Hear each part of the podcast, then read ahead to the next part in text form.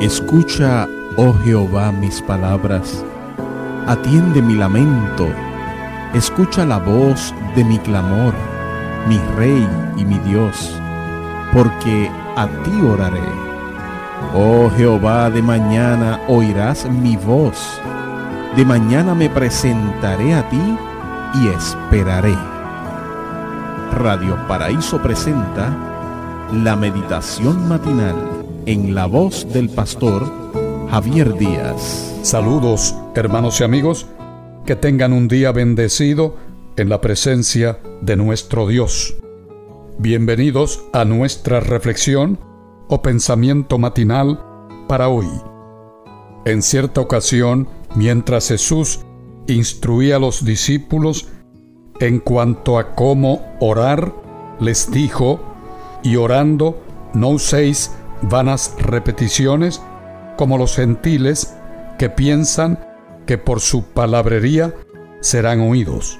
No os hagáis, pues, semejantes a ellos, porque vuestro Padre sabe de qué cosas tenéis necesidad antes que vosotros le pidáis. El título de nuestro pensamiento y reflexión para hoy, Un poco más, en nuestra serie Nuestra Esperanza. Leemos en Génesis 24:20, y se dio prisa y vació su cántaro en la pila y corrió otra vez al pozo para sacar agua y sacó para todos sus camellos. Con mucha esperanza en la providencia divina, Abraham envió a Eliezer a uno de los viajes más interesantes de la Biblia, o sea, la búsqueda de una esposa para Isaac. Fue una travesía de oración y compromiso con Dios. El Señor estaba preparando a Rebeca. El encuentro fue inconfundible. Entre las mujeres que estaban reunidas junto al, pozo, su manera cortés atrajo la atención de Eliezer. Al primer pedido de agua, ella se adelantó, dio a beber al viajante y a todos sus camellos. Porque decidió hacer un poco más, fue la elegida y entró en la historia del pueblo de Dios. Eliezer viajaba con diez camellos. Si pensamos que cada uno de estos animales bebe unos 180 litros de agua de una vez, es fácil imaginar el inmenso trabajo que tuvo Rebeca. Pero, aunque estaba haciendo un favor, ella no desistió.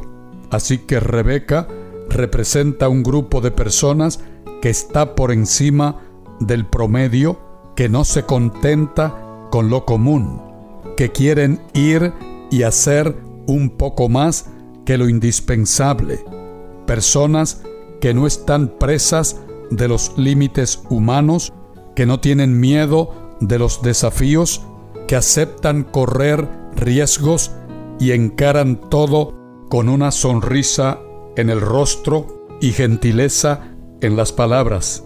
Creen que la recompensa dada a los que venzan estará en proporción con la energía y el fervor con que hayan luchado.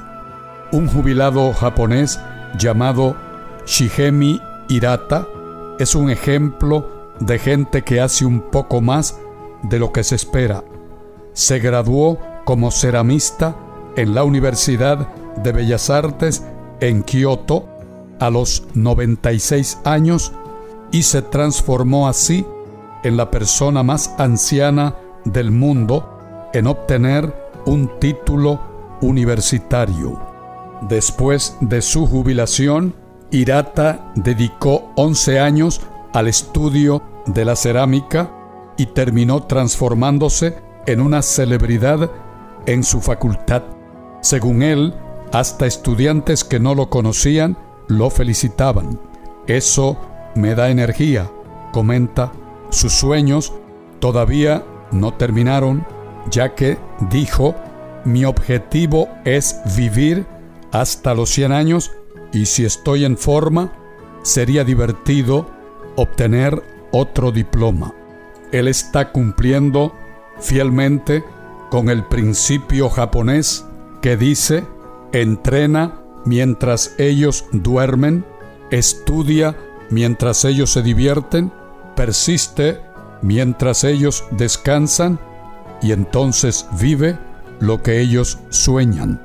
La verdad, hermanos y amigos, es que como dice Elena de White en Obreros Evangélicos, página 447, donde haya voluntad para hacer algo, Dios abrirá el camino. Recordemos que las grandes cosas nunca se hacen en la zona de confort. Muchas veces es necesario perder el sueño para alcanzar el sueño. Con fidelidad, dedicación y oración, tú puedes llegar a la meta. Que así nos ayude Dios.